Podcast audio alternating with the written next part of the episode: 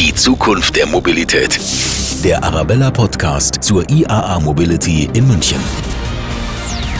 Hallo, ich bin Uli Florl und ich freue mich, dass wir jetzt über eines der Zukunftsthemen schlechthin reden. Es geht um Elektromobilität. Die Zulassungszahlen der E-Autos steigen ständig und gleichzeitig haben viele Menschen nach wie vor Bedenken. Wie weit bringt mich eigentlich so eine Akkuladung? Was kostet mich so ein Auto in Anschaffung und Unterhalt und welche Zuschüsse gibt es? Wie umweltfreundlich sind die fast lautlosen Flitzer wirklich und was ist eigentlich mit Wasserstoff? Ja, und davon mal ganz abgesehen, wer sollte sich vielleicht dennoch weiterhin für einen Verbrenner entscheiden? Sprechen wir drüber mit Florian Hördegen. Er ist Verkehrsexperte beim ADAC Südbayern. Grüß Gott, Herr Hördegen. Schön, dass Sie hier sind. Danke, dass ich da sein darf. Was ist für Sie das Tolle am Elektroauto? Naja, das Tolle am Elektroauto ist, dass ich letzten Endes sehr niedrige CO2-Emissionen habe wenn ich es richtig anwende, dass ich ein sehr komfortables Fahren habe, also keine Schaltvorgänge, dass es ein sehr unkompliziertes Auto ist im Alltag,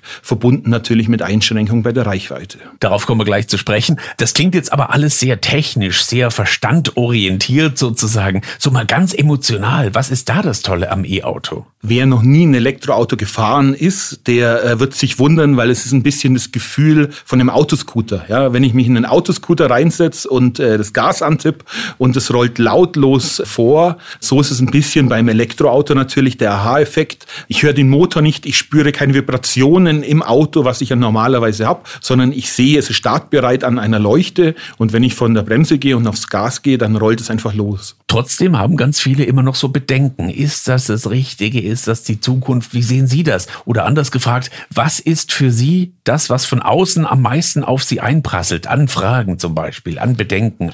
Also die meisten Anfragen haben wir selbstverständlich zum Thema Reichweite und vor allem zum Thema Laden. Das Thema Laden können sich viele noch nicht vorstellen, die noch nie einen Ladestecker in der Hand hatten und dementsprechend haben wir sehr viele Anfragen dazu. Auch darüber wird zu reden sein, aber wir haben es schon rausgehört, es gibt in manchen Situationen schon auch noch das Pro-Verbrennermotor. Na klar, wenn ich sage, äh, ich fahre regelmäßig eine hohe Kilometerleistung am Tag, stehe immer unter Zeitdruck und fahre fahre in meiner Freizeit vielleicht viel mit einem Anhänger durch die Gegend oder muss eben regelmäßig einen Wohnanhänger schleppen, dann ist ein äh, Elektroauto sicher nicht das Richtige für den Einsatzzweck. Gleichzeitig bin ich überzeugt davon, dass es ganz viele Einsatzzwecke gibt, wo das Elektroauto bereits heute im Vorteil ist. So, und jetzt haben wir ganz viele Radio Arabella Hörer aufgefordert über www.radioarabella.de. Schickt uns eure Fragen. Was wollt ihr wissen von unserem Experten zum Thema Elektroauto? Und da gibt's in der Tat die Reichweitenfrage. Inge aus Moosinning zum Beispiel, Dietmar aus Murnau und Bernd aus Markt Indersdorf wollen noch ganz, ganz viel mehr wissen. Aber Stichwort Reichweite. Ja, wie weit komme ich jetzt eigentlich mit einem Elektroauto? Herr Hördegen, verraten Sie es uns. Bei einem Elektroauto kann ich die Reichweite mehr als bei einem Verbrenner Verbrenner über das Gaspedal tatsächlich bestimmen. Das heißt, wie ich fahre, ist beeinflusst die Reichweite erheblich, aber natürlich auch vor allem die Akkugröße, die im Fahrzeug verbaut ist. Und da hat sich jetzt tatsächlich besonders im Jahr 2020 viel getan, weil wir ganz neue Modelle am Markt haben, die erheblich höhere Reichweiten ermöglichen als noch vor ein paar Jahren denkbar. Und wir haben jetzt Fahrzeuge am Markt, die im Alltagsbetrieb letzten Endes ohne große Einschränkung gut nutzbar sind und die auch in der Praxis ihre 350, 400 Kilometer Kilometer tatsächlich problemlos bringen. 350 bis 400 Kilometer ist deswegen aus unserer Sicht bereits eine sehr praxisnahe Reichweite, weil ich mit dieser Reichweite dann mit einmal Zwischenladen, und da rede ich von 20 bis 30 Minuten Aufenthalt, ganz schnell eine Gesamtreichweite von 600, 700 Kilometer realisiere und ich damit auch jetzt von München problemlos nach Berlin komme mit einem Ladestopp. Jetzt ist ja die Ladeinfrastruktur tatsächlich so eine Sache. Also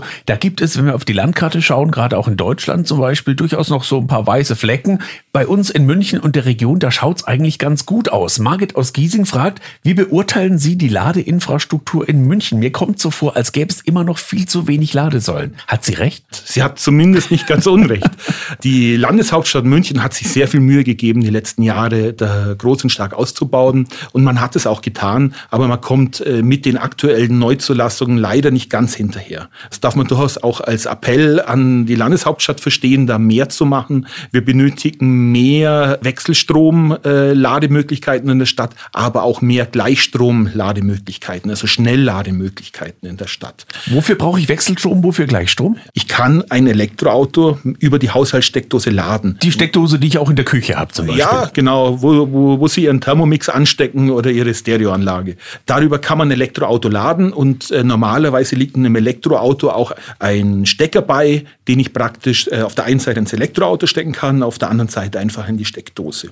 Das äh, sollte man jedoch nicht übertreiben, damit habe ich sehr lange Ladezeiten. Ja, damit lade ich dann mit ein bisschen über zwei kW pro Stunde und damit kann es durchaus sein, dass ich mal einen kompletten Tag ein Auto mit einer großen äh, Batterie laden muss. Und ich habe sehr viel Ladeverluste. Das ist also nicht die Ladung, die wir tatsächlich brauchen, sondern wenn ich ein Elektroauto zu Hause oder in der Stadt irgendwo laden möchte, dann werde ich normalerweise an eine 11 oder 22 kW äh, Ladesäule fahren und dann bin ich bei so einem 60 Kilowattstunden Akku, den lade ich also ganz grob vielleicht sechs, sechseinhalb Stunden, bis der voll ist. Mhm. Und dann habe ich noch das Laden an der Autobahn da muss es schnell gehen. Da möchte ich vielleicht mir schnell einen Kaffee holen, vielleicht auf die Toilette gehen und dann, wenn ich zurückkomme, möchte ich, dass das Auto voll ist. Und da laden moderne äh, Supercharger oder Schnelllader schon mit teilweise über 300 kW. Und das sind dann Gleichstromlader, die eben sehr schnell laden. Und äh, modernes Elektroauto lade ich letzten Endes von 20 auf 80 Prozent in ungefähr 20, 25 Minuten. Wie schaut es in der Region aus? In der Stadt sind wir noch vergleichsweise gut versorgt. Gibt es da so ein Stadt-Land-Gefälle?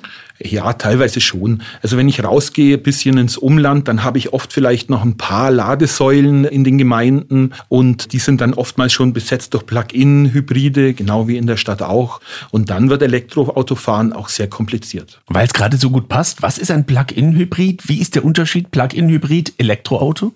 Ein Plug-in-Hybrid ist per Definition ein Fahrzeug, das einen Verbrennungsmotor an Bord hat, das aber auch rein elektrisch fahren kann und das ich auch von außen laden laden kann. Das heißt, diese Fahrzeuge haben dann äh, realistisch vielleicht eine Reichweite von 40, 50 Kilometern rein elektrisch, können aber auch jederzeit mit dem Verbrenner fahren. Also wenn ich jetzt jeden Tag 150 Kilometer Autobahn fahre, dann ist es wahrscheinlich äh, nicht besonders wirtschaftlich, einen Plug-in-Hybriden zu fahren. Wenn ich jedoch diese Strecken so habe, dass ich viel elektrisch zurücklegen kann, dann ist ein Plug-in-Hybrid unter Umständen eine tolle Sache. Laura aus Poing hat uns geschrieben über radioarabella.de. Wie funktioniert eigentlich ich das Ganze mit der Abrechnung, wenn ich an, in Anführungszeichen, fremden Ladesäulen lade? Ja. Ich fahre irgendwo hin. So, und dann? Ja, also äh, das Thema Abrechnung und Laden ist nicht ganz unkompliziert. Wir sind leider noch nicht so weit äh, wie beim Verbrenner, dass ich einfach meine Tankstelle fahre und zahle und vorher sehe, was es kostet und so weiter. Das läuft im Moment noch ganz viel über Apps oder Ladekarten. Da muss ich jetzt einfach mal Werbung machen für ein ADAC-Produkt. Es gibt äh, vom ADAC gibt es eine, eine, eine, äh, die ADAC E-Charge-Karte, die äh, von den allergrößten Teilen der Ladesäulen akzeptiert wird, wo ich auch über App einfach meinen Ladevorgang Vorgang starten kann und damit praktisch relativ unkompliziert laden kann. Gibt auch ähnliche Anbieter, so ist es nicht. Also äh, man muss da auch nicht, auch nicht nur Werbung für ein ADAC machen. Aber, aber ihr seid schon die Besten, oder? Natürlich so das. ähm, aber es, da, da gibt es Möglichkeiten. Das Abrechnen ist vielleicht weniger das Problem. Eher ist es ein bisschen die Zuverlässigkeit der Ladesäulen, wenn man unterwegs ist. Mhm. Das kann eher zum Problem führen, wenn man den, den Akku relativ leer gefahren hat und dann an eine Ladesäule Lagersäule kommt und die unter Umständen nicht funktioniert, dann ist das meistens das größere Problem als die Abrechnung. Passt jeder Stecker überall hin eigentlich? Ja, das ist genau die richtige Frage. Bei modernen Elektroautos ja. Es gibt dann noch ein paar ältere äh, Steckertypen, die jetzt bei neueren Fahrzeugen nicht mehr gebräuchlich sind. Aber grundsätzlich sind äh, alle Elektroautos in Deutschland, die, die man so neu kaufen kann, letzten Endes mit einem äh, Typ 2 Stecker ausgerüstet. Und die allermeisten haben dann eben auch noch die Möglichkeit zum Schnellladen. Das ist dann praktisch ein Modul, das an den Typ 2 Stecker angeflanscht ist. Also das ist schon vereinheitlicht. Was ist der Typ 2 Stecker? Der Typ 2 Stecker ist der gebräuchliche Stecker, mit dem ich Wechselstrom lade, also mit dem ich mich praktisch an eine Wallbox oder an eine öffentliche Ladesäule hängen kann. Und das ist vereinheitlicht in Deutschland, definitiv und in Europa auch. Frage von Andi aus der Maxvorstadt. Ich habe gehört, dass es Richtung Gardasee, Italien, nur eine in Anführungszeichen echte Säule gibt oder zumindest gab. Ich kenne die Geschichte von Menschen, die am Irschenberg im Stau standen, sich dort den Akku leer georgelt, wie er schreibt, haben und dann in Innsbruck laden wollten. Leider standen da aber schon 20 E-Autos vor der Säule und final mussten wir dann dort übernachten, weil es keine freien Kapazitäten gab. Wie beurteilen Sie das? Kommt das wirklich vor, dass sich 20 Leute um eine Säule kloppen? Ich habe sowas tatsächlich auch zu Ferienzeiten noch nicht erlebt. Es gibt jedoch Fälle, wo mal irgendwo ein Standort ausfällt und wo es dann am anderen Standort relativ knapp wird. Es ist wieder die Frage nach dem Ausbau. Wie ist das denn gerade so? Äh, Gardasee ist ja so für die Münchner so eines der tollen Ziele. Wie schaut's da aus? Komme ich locker zum Gardasee und zurück? Normalerweise ja. Auch da wieder, wenn die Ladeinfrastruktur funktioniert. Es ist nicht so, dass das auf dem Weg zum Gardasee nur eine Ladesäule gibt, sondern da gibt es schon verschiedene. Aber man muss zugeben, dass der Ausbau der Ladesäulen noch nicht da ist, wo vielleicht Bayern ist, sondern äh, da muss, sollte man sich vorher schon noch ein bisschen kundig machen, wo fahre ich hin zum Laden, wo funktioniert es und im Vorfeld auch mal auf die App schauen, funktioniert die Ladesäule denn. Georg aus Landsberg will wissen, jetzt immer beim Thema Finanzen, Stichwort Förderungen. Es gibt ja jede Menge staatliche und Herstellerprämien. Wie günstig kann denn ein E-Auto maximal werden? Äh, das sind jetzt äh, Prämien bei der Neuanschaffung eines mhm. Fahrzeugs. Da bin ich bei bis zu 9000 Euro Förderung beim Neuwagenkauf. Und das ist natürlich schon deutlich. Und da wird ein Elektroauto tatsächlich mittlerweile erschwinglich. Und das ist sicher auch einer der Hauptgründe, warum wir so starke Steigerungen bei den Neuzulassungen haben. Jetzt haben Sie gerade Neuwagen so betont. Kann ich ein E-Auto prinzipiell auch Gebrauch kaufen? Macht das Sinn? Ich weiß ja nicht, wie der Akku gefahren worden ist. Das kann im Moment sogar sehr großen Sinn machen, weil äh, durch die Förderung ist der Gebrauchtwagenmarkt unter Druck. Weil eigentlich jetzt viele sagen, na gut, da kriege ich jetzt 9000 Euro auf einen Neuwagen. Da schaue ich mir gar nicht nach einem Gebrauchten, sondern da kaufe ich mir direkt ein neues Fahrzeug. Das ist das, was wir gerade erleben. Und unter Umständen äh, habe ich jetzt die Möglichkeit, sogar ein gebrauchtes Schnäppchen zu machen.